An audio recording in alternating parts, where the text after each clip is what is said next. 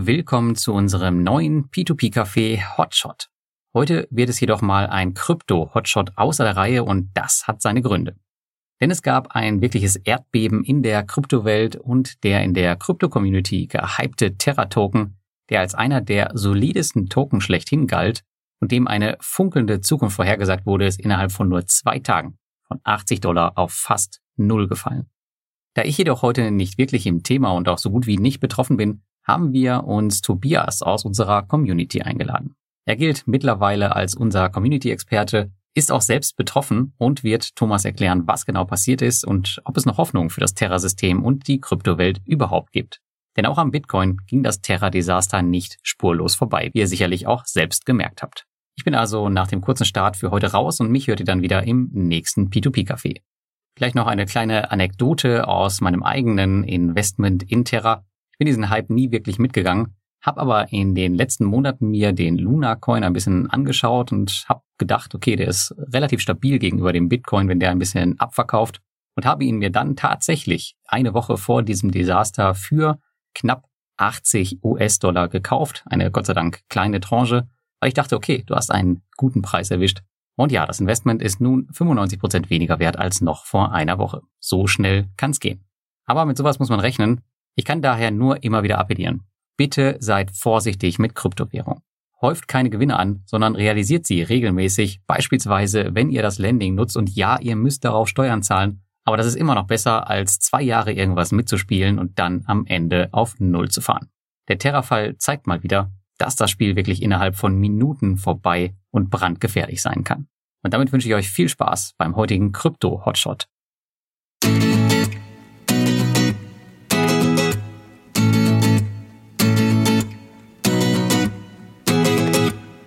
Willkommen zum P2P Café Hotspots. Eine Krypto-Special-Folge heute und ausnahmsweise nicht mit Lars und mir, sondern mit Tobias. Hallo Tobias, grüß dich. Hi Thomas, hallo Leute.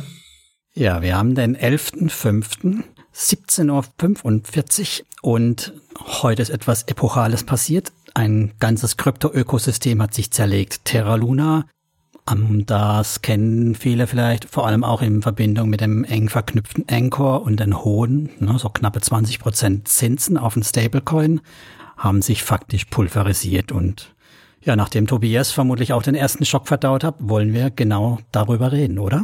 Genau.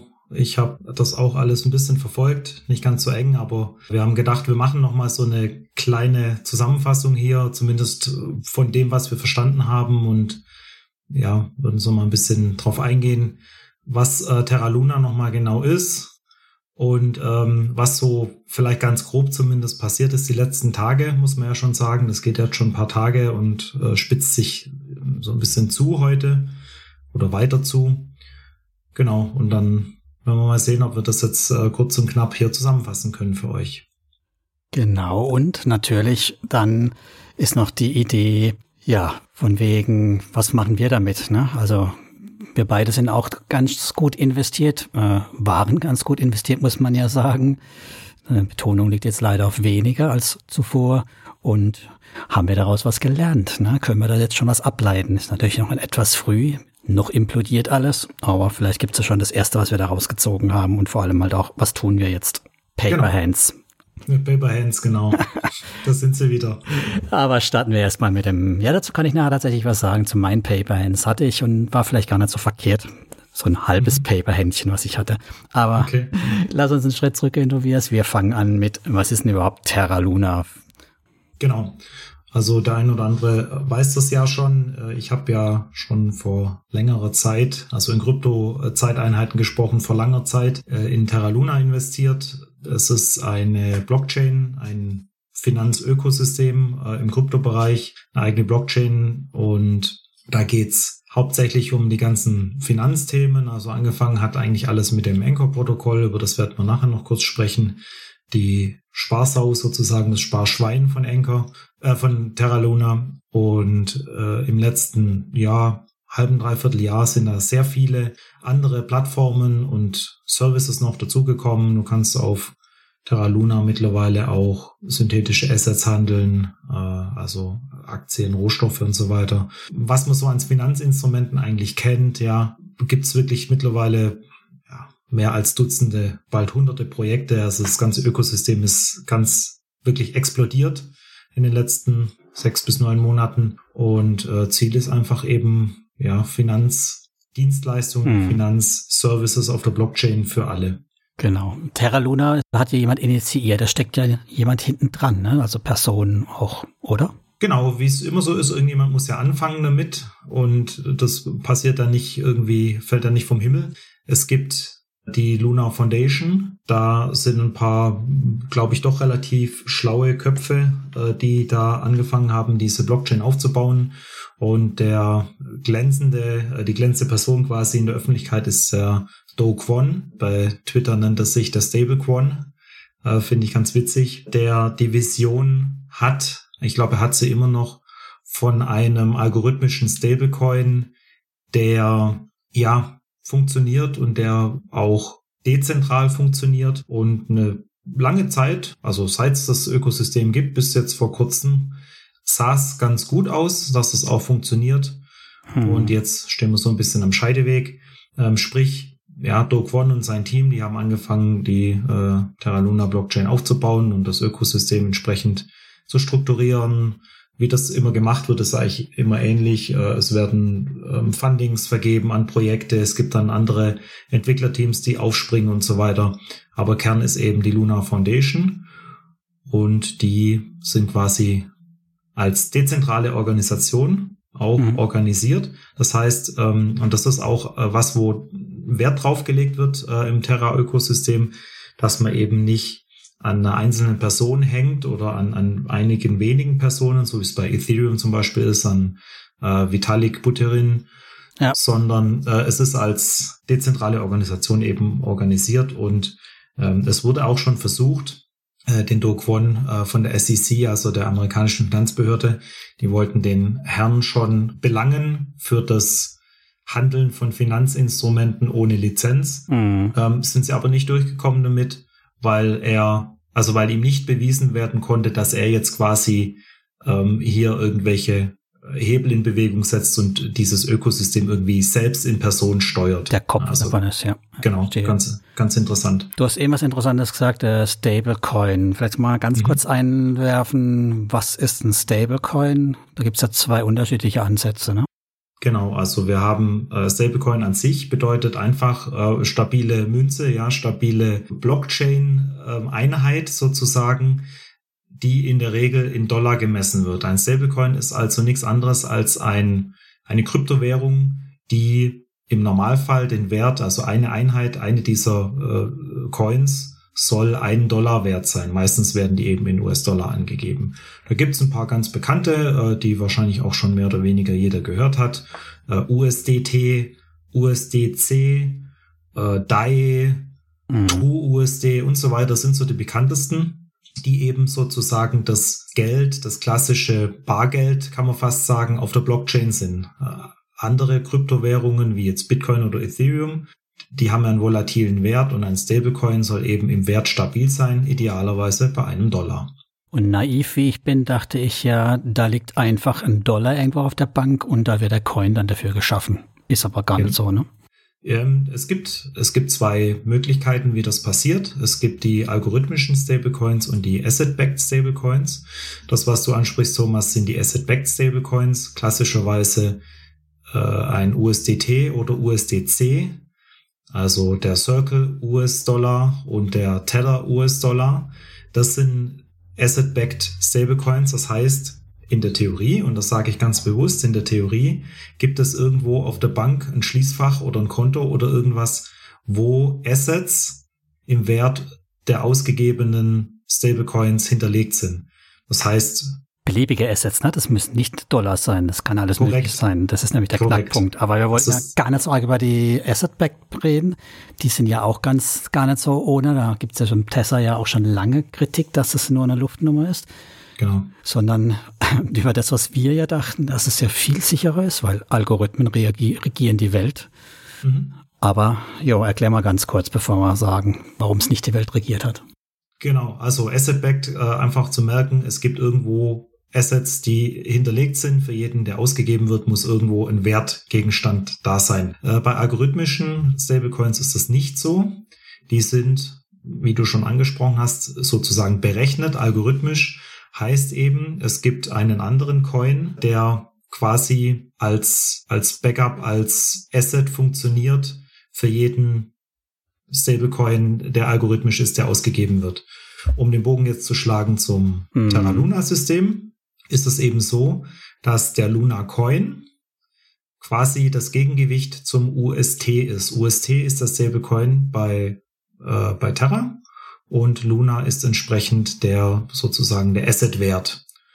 Und wer sich schon ein bisschen mit dem, mit dem Terra-Ökosystem beschäftigt hat, der weiß, dass es dort ein Mint-and-Burn-Mechanismus gibt, der dafür sorgen soll, äh, rein in Software, ja, gecodet auf der Blockchain verankert, dass eben der UST seinen Pack nennt man das, also sein, sein Pflock sozusagen bei einem Dollar halten soll. Das kann sich natürlich immer mal ein bisschen bewegen im, im Nachkommastellenbereich, aber soll immer so bei einem Dollar liegen, kann man so als Faustformel sagen. Genau, also wie funktioniert der äh, Mint-and-Burn-Mechanismus jetzt auf der Terra Blockchain? Es gibt ja den Luna Coin und den UST als Stablecoin und der Luna ist das Gegengewicht zum UST, der eben verbrannt oder erstellt wird, je nachdem, ob der UST über oder unter seinem Pack ist, also seinem Festpunkt von einem Dollar. Wenn der UST überm Wert von einem Dollar ist auf der Blockchain, dann werden Luna verbrannt und neue UST erstellt. Das heißt, wir würden die Nachfrage, also höherer Preis bedeutet ja höhere Nachfrage. Man wird also die Nachfrage bedienen und der Preis des UST, des Stablecoins, würde dann zurückgehen auf einen Dollar. Und genau andersrum, wenn der Pack von dem UST unter einem Dollar liegen würde, dann würden UST verbrannt werden. Äh, oder wenn man verbrannt sagt, dann meint das eigentlich umgewandelt in Luna. Das heißt, wenn man 50 UST erstellen möchte, dann würde man, wenn ein Luna 50, äh, 50 Dollar wert wäre in dem Augenblick, einen Luna eintauschen, würde 50 UST quasi neu erstellen. Und so, das kann man sich ein bisschen vorstellen wie so ein Swimmingpool äh, mit einer mit einer Wand in der Mitte, wo Löcher drin sind oder so. So mhm. wird quasi auf der Blockchain das immer ausnivelliert oder wie eine Waage, kann man sich vielleicht auch vorstellen. Äh, das heißt, es wird immer quasi hin und her geschiftet, hin und her transferiert zwischen Luna und UST.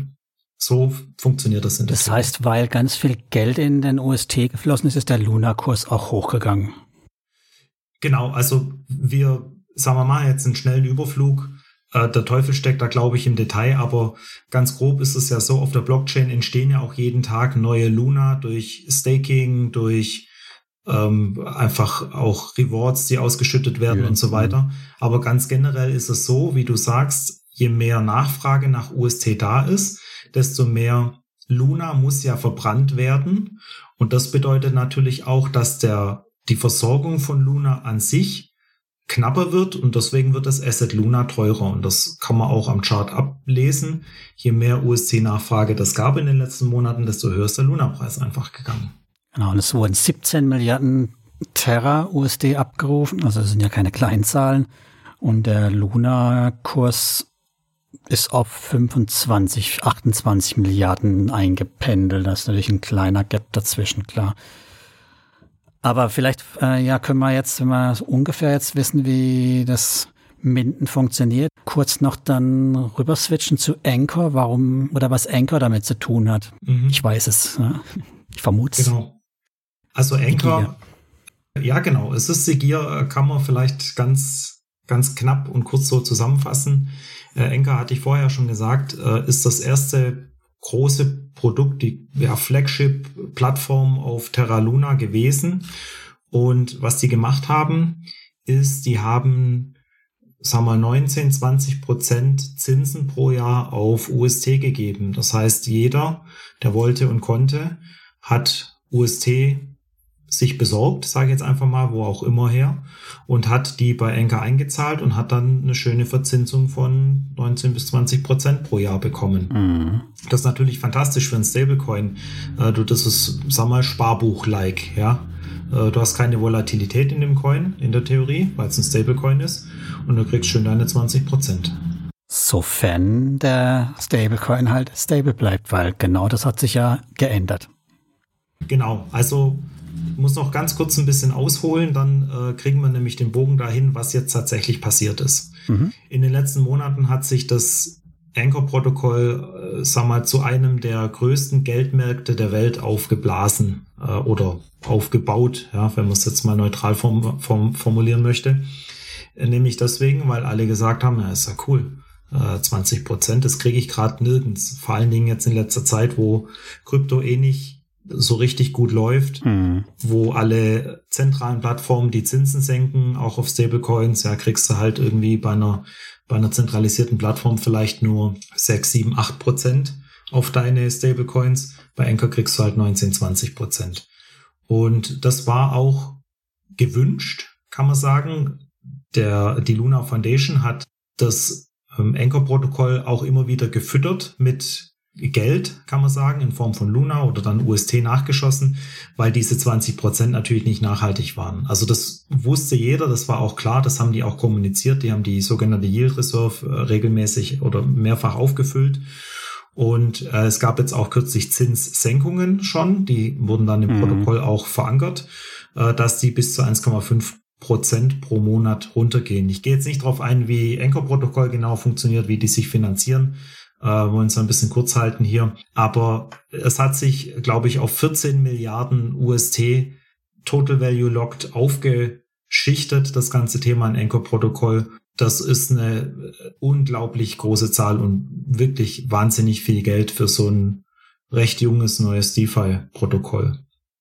Ja, das kann man sagen. Das war innerhalb von einem Jahr, ne, wo das so hochgeschossen ist. Ja. Gutes Jahr. Und das ist halt, ja. ja. Genau. Ja. Wer möchte, kann sich das auch auf Anchor-Protokoll gibt es ein schönes Dashboard, wo man sehen kann, wie die Kurve wirklich steil hochgeht. Alle wollen die Zinsen mitnehmen, alle freuen sich. War wirklich ähm, auch super und auch als Marketing fürs Terra-Ökosystem natürlich eine wahnsinnig gute, eine wahnsinnig gute Sache. So, was ist jetzt passiert? Ich glaube, wir können es nicht jetzt im Detail wirklich durchgehen und es ist, glaube ich, auch noch nicht ganz klar, was wirklich passiert ist und wer da was gemacht hat. Aber ich denke, äh, Thomas, wir fassen mal so grob zusammen, was wir verstanden mhm. haben mhm. und wie es, äh, wie es vielleicht ähm, gewesen sein könnte. Mhm. Gut, also ich habe das so verstanden die letzten Tage. Also primär ging es mal darum, dass hier tatsächlich auch mutwillig äh, das Ökosystem angegriffen wurde. Also es ist jetzt nichts Sinne von Software oder Bugs oder sowas schiefgegangen, sondern äh, war eher eine gezielte Attacke. Andere würden es nennen, den Mechanismus ausgenutzt, um noch mehr Arbitrage zu machen. Ja, genau. Also am Ende des Tages sind es natürlich Schwachstellen, die dann auch äh, irgendwo im System drin sind, die jemand ausgenutzt hat, aber das halt ja böswillig vielleicht äh, auch so wie Cum-Ex, ne? Das war ja auch legal. Genau, ja, genau. So. Ist, ist irgendwie legal, aber ist äh, vielleicht trotzdem verwerflich und irgendjemand ähm, dachte, okay, gut, jetzt äh, gucke ich mal, wie weit das hier geht. Was passiert ist nach meinem Verständnis, die Luna Foundation hat im Januar angefangen, Bitcoin zu kaufen. Jetzt denkt man vielleicht, ja, warum Bitcoin? Also die haben einen Luna Foundation Guard gegründet, ein, so eine Art Reserve Pool in Bitcoin und die haben viel Geld von dem, was sie haben, in Form von Luna. Ja, Marktkapitalisierung ist ja da und mhm. wir können ja ihre, ihre Luna auch tauschen gegen andere Coins. Und die haben sogar, glaube ich, auch bei einigen äh, Venture Capital Gesellschaften dann auch Geld dafür eingesammelt oder denen eben Luna gegeben, um äh, Bitcoin aufzubauen. Das waren, äh, glaube ich, fast zwei Milliarden in Bitcoin mittlerweile. Mhm. 52.000 Stück hatten die mal in ihrer Wallet. Ja, genau. Und der Plan dahinter, den äh, Do Kwon und sein Team hatten, war das Problem, wenn wir einen Stablecoin sehen, der sein Pack verliert, also der äh, primär mal unter einen Dollar fällt, dann kann sich eine Todesspirale quasi in Gang setzen, wo die Leute dann irgendwann natürlich auch das Vertrauen verlieren. Und je mehr Leute dann auch verkaufen und ihren Stablecoin loshaben wollen, desto schneller befeuert sich diese Abwärtsspirale ja. Um quasi diese Spiral of Death, wie die das nennen, zu durchbrechen, hat man sich eben gedacht, naja gut, wir nehmen Bitcoin als Reserve, um unabhängig von unserem Ökosystem zu sein und im Zweifelsfall hier Geld nachschießen zu können, um dann den Markt zu stützen und diese Todesspirale zu unterbrechen. Mhm. Das haben sie dann auch gemacht. Klingt gut, äh, ne? die Idee. Genau, klingt, klingt an sich gut. Vermutlich war das auch ähm, eine der Schwachstellen, die jetzt dann quasi erst kürzlich auch ins System reingekommen sind, die ausgenutzt wurden. Ich habe das so verstanden, dass jemand eine sehr große Menge an Bitcoins genommen hat. Ich glaube so um die 750 Millionen und hat sich quasi gegen diese Position was geliehen. Auch einen dreistelligen Millionenbetrag, 250, 300 Millionen ähm, UST in dem Fall dann, die quasi aufgekauft oder akkumuliert wurden.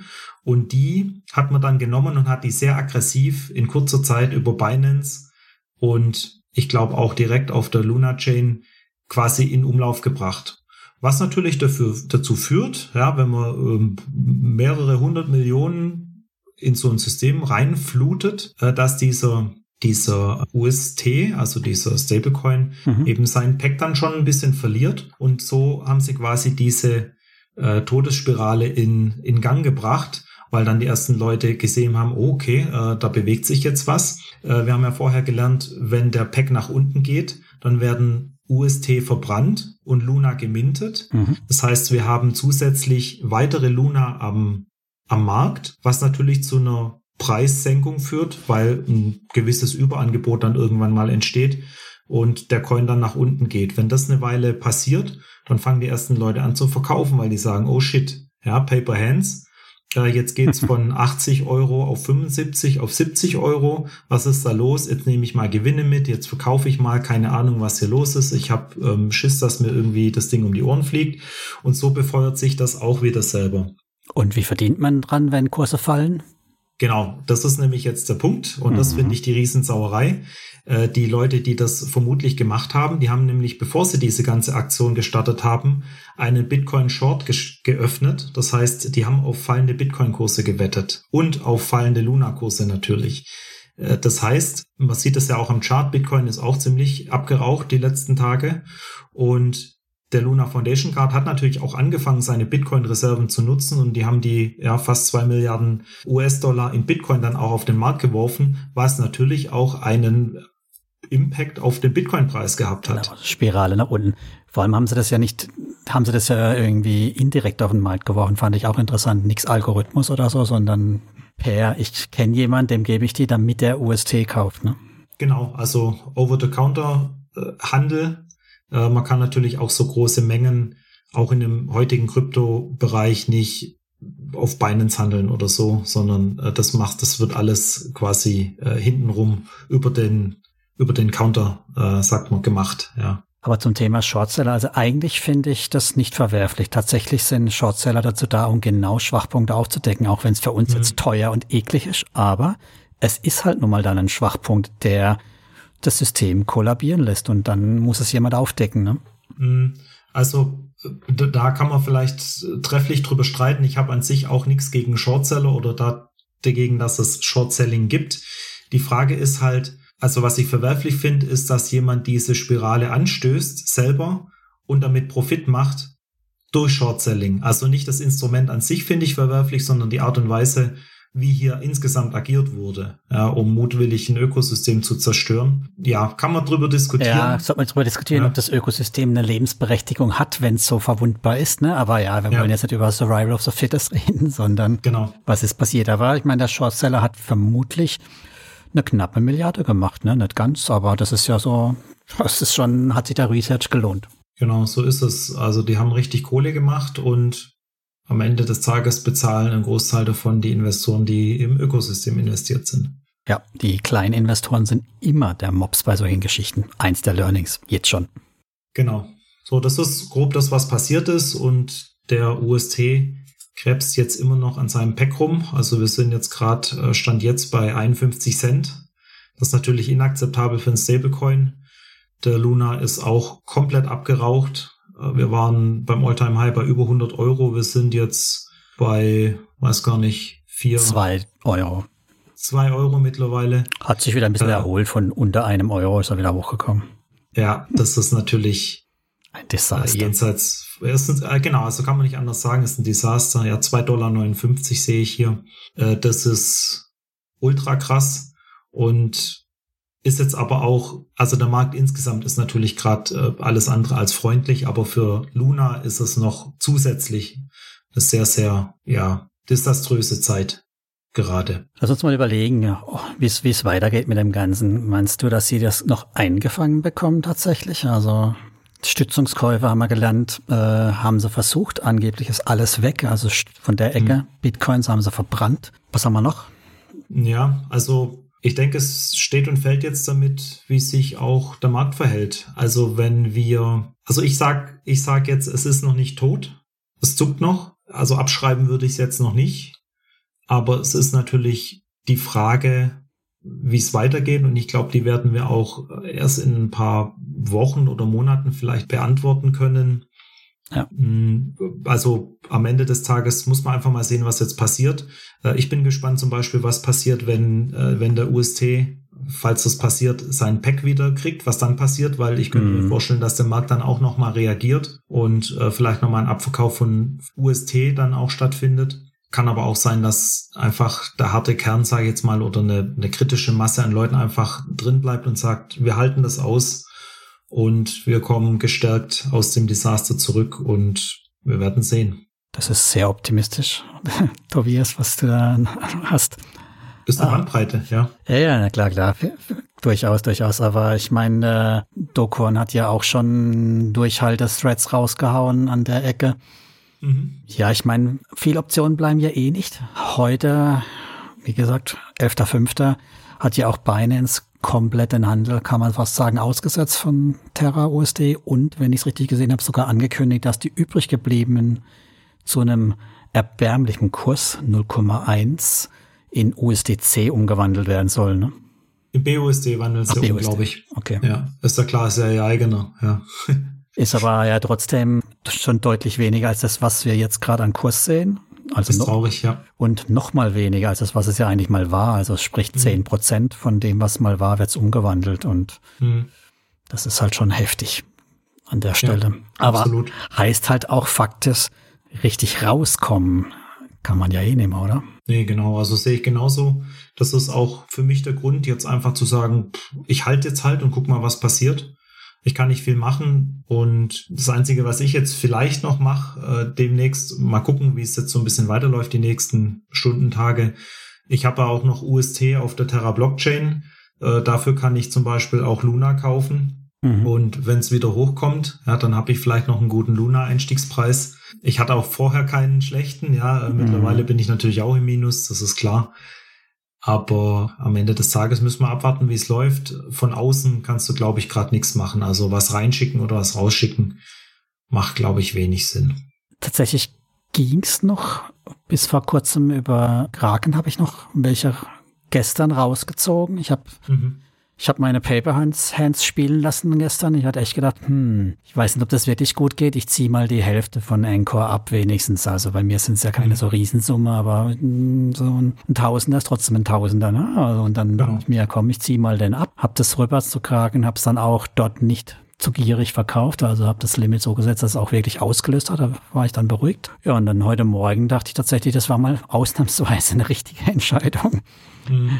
Die Hälfte habe ich raus und die andere Hälfte, ja, die liegt jetzt da drin. Ich könnte sie vielleicht noch über Osmosis rausziehen. Das könnte noch gehen. Ich weiß gar nicht, ob Kraken auch schon dicht gemacht wurde.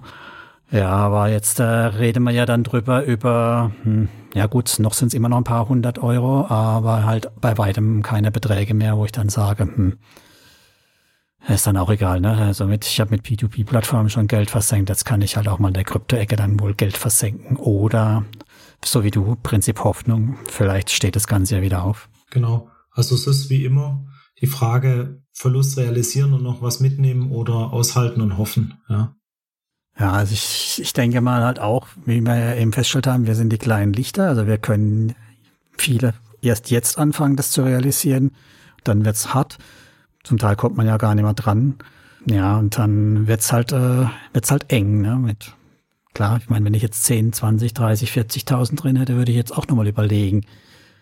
Es ist leicht gesagt, es ist jetzt, jetzt nur noch die Hälfte wert, aber vielleicht ist morgen halt nur noch ein Zehntel wert und übermorgen halt mhm. wirklich gar nichts mehr. Genau. Und ja, ja das ist schon ein Punkt. Also für mich war es ja immer, weißt du ja, wir haben ja schon früher darüber diskutiert, einstellige Prozentwerte tut weh, aber ist absolut kein Problem meiner Asset-Allokation. Aber wir wissen ja auch, es gibt genug, die nicht mit einstelligen Werten operieren. Genau, das ist der Punkt und das ist auch wirklich, also ich war oder bin ja wirklich auch signifikant ins, äh, investiert, aber also ich weiß auch, wenn es jetzt ein Totalverlust wäre, wie viel es wäre. Äh, ich kann trotzdem gut schlafen und was mich da natürlich rettet und das ist wirklich auch ein eiserner Grundsatz bei mir, äh, dass halt wirklich diese Asset-Allokation dann auch eingehalten wird. Also ich wäre jetzt auch auf Anchor oder so nie all-in gegangen oder also jetzt auch im Kryptobereich, äh, im, im, im Sinne meiner Krypto-Allokation quasi mhm. all-in zu sagen, okay, Luna war mit die größte Position oder teilweise sogar die größte Position mit, was weiß ich, 7, 8, teilweise 10x, die ich da hatte, ja. Ähm, da jetzt gierig zu werden und zu sagen, okay, ich schmeiß noch mal richtig Geld nach, weil äh, das, das wird hier ganz groß und das ist ganz toll. Das gibt's bei mir nicht. Und deswegen ist der Verlust schmerzhaft und tut weh, ja, aber das wird mich bei Weitem nicht ruinieren oder um den Schlaf bringen oder so. Ist total ärgerlich, brauchen wir nicht drüber sprechen, aber das ist wirklich so ein, so ein eisernes Gesetz zu sagen, naja, ja. ich muss das innerhalb von zwei, drei Monaten wieder im, drin haben mit meiner Sparrate oder was auch immer. Von daher trifft es uns zwar, aber hoffentlich nicht so hart. Also mich trifft es eben nicht so hart. Dich ja, für dich ist vielleicht auch noch ein bisschen so ein, ein kleines Lehrgeld von wegen, äh, werdet, lasst das Krypto nie zu groß werden. Mhm. Und äh, ja, vom Machen her denke ich auch, also ich werde jetzt sicherlich nicht anfangen auf wir, ich kaufe Luna und spekuliere drauf, dass es volatil hoch und runter hüpft. Also sowas werde ich nicht tun. Mhm. Ein paar Luna werde ich jetzt vielleicht doch noch einsammeln. Äh, vielleicht ist doch nicht alles tot. Ich habe schon die Befürchtung, dass wir damit auch Osmosis sterben sehen, weil wir haben noch gar nicht darüber gesprochen, ob das noch Auswirkungen haben werden. Mhm. Weil das ist jetzt schon ein Vertrauensverlust eben für ganz vieles und es hängen ja da auch andere Projekte dran. Also die, wenn ich mir die Pools angucke bei Osmosis, wo Luna oder OST drin sind, die sind faktisch tot. Mhm. Ja, klar. Ich sag mal, der generelle Markt ist ja gerade rabenschwarz, deswegen ist es kein isoliertes Problem. Das sehe ich auch so. Man darf aber, glaube ich, jetzt auch nicht alles abschreiben. Trotz allem ist natürlich die Frage, Projekte, die eben den UST oder ja auch Luna als Backfill oder sowas hatten, als Finanzierungsgrundlage. Ja. Die stehen jetzt halt auch mit dem Rücken an der Wand, um nicht zu sagen, vor dem Nichts demnächst. Das stimmt. Und es bewahrheitet sich dann jetzt vielleicht halt auch, was man immer sagt, in so einem Bärenmarkt, in dem wir jetzt vielleicht schon sind oder reinkommen, gibt es eine Bereinigung, ganz klar. Ja, und dann ist es wichtig, glaube ich, auch die Lehren mitzunehmen. Was sind jetzt meine Lehren primär? Äh, Buchgewinne sind Buchgewinne. Ja, das äh, habe ich jetzt wieder gelernt und nichts anderes. Und ich werde noch konsequenter in Zukunft auch zumindest regelmäßig Rewards umwandeln, Kohle rausziehen und auch ganz wichtig, ja, äh, im Beispiel jetzt zu bleiben, Luna zu verkaufen und in, in USC dann auf der Blockchain zu liegen zu lassen, bringt dann halt auch nichts. Also wenn man Gewinne mitnehmen will, dann musst du wirklich raus. Ja, also ganz raus, am besten. Das ist der Punkt. Ich habe nämlich auch Fiat, ja. meine Gewinne quasi oder meine Osmosis dann in UST in den Stablecoin umgewandelt, um Risiko rauszunehmen. Habe damit noch mhm. mehr Risiko reingebracht. Ne? Und ja, genau. Das ist so ein bisschen der Punkt. Und ja, ich glaube in Fiat, wobei, wenn wir jetzt die Bitcoin-Maximalisten fragen würden, die das alles eh für Shitcoins halten, die würden dann sagen, ab in Bitcoin damit. Ja, klar, kann man ja auch machen. Also das immer wieder bei der Allokation. Habe ich äh, vorher auch schon ein bisschen mit meiner Frau darüber diskutiert. Wenn du in Krypto bleiben willst, ja, dann kannst du natürlich sagen, okay, du schichtest um in ein anderes Asset innerhalb der Assetklasse. Aber wenn du jetzt im Sinne von Risikodiversifikation wirklich was tun willst, ja, dann musst du halt umschichten in andere Assetklassen. Und da könnte zum Beispiel Fiat halt dazu zählen. Ich bin jetzt auch nicht der größte Fiat-Fan, äh, aber das ist halt leider oder zum Glück oder was auch immer, das Geld, mit dem wir heute noch Dinge kaufen. Ist halt einfach so. Mit Und dem kaufen Aktien. Muss man doch sagen, es funktioniert. Es funktioniert, ja. Genau. So bitter wie das ist. Ja, und was ich noch als letzten Kommentar, da haben wir noch was, also was ja doch eine, eine Geschichte noch, äh, wo man vielleicht auch nochmal für mich rekapitulieren, also was ich, was man einfach immer machen sollte, ist das Thema, ja, fundierte Kritik an, Schwach, auf, an Schwachstellen nicht ignorieren. Das ist halt mhm. auch ein Punkt. Also wir haben ja früher schon über die Terra-Schwachstellen gehört, haben das aber ein bisschen abgetan und ich meine, sobald halt einfach viel Geld im Spiel ist, darf man das nicht vor die Seite wischen. Siehe mhm. Wirecard.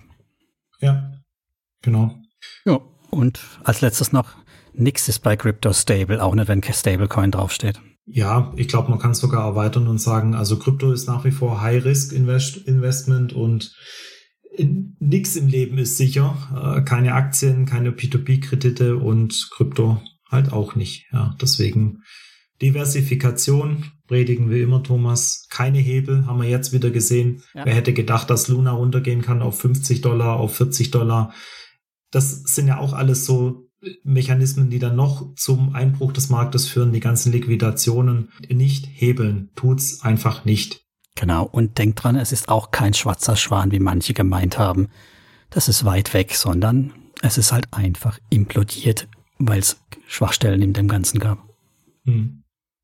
Gut, aber ich hoffe mal, ähm, das führt nicht zu einem kompletten Kollaps, sondern zu einer Bereinigung. Und das Thema Kryptos kommt auch wieder mal hoch, sonst wäre es ja ein bisschen schade und traurig. Ja, wenn man einen positiven Abschluss finden möchte, dann wird man jetzt vielleicht sagen, das sind die Tage, in denen die Vermögen der Zukunft gemacht werden, egal in welcher Assetklasse. Ja, wer jetzt die den Mut hat zu kaufen, was auch immer, ja, äh, der hat unter Umständen später Freude dran. Ja, so funktioniert's halt. Und weil er Liquidität hat jetzt. Richtig, ja. Cash is King. In diesem Sinne würde ich sagen, vielen Dank, Tobias. Ich hoffe, wir haben euch das Thema Terra Luna und was da passiert ist ein bisschen näher bringen können, nicht gelangweilt. Und nächstes Mal versprochen wieder, gibt's mehr P2P-Themen auch in P2P-Café und ist auch der Lars wieder an Start. Von daher, Disclaimer schenkt man's heute, weil ich denke, nach der Folge will keiner irgendwas handeln und verbleiben. Bis zum nächsten Mal, würde ich sagen, Tobias. Ne? Genau. Macht's gut und haltet die Ohren steif. Wünsche euch das Beste. Bis dann. Bis dann. Ciao, ciao.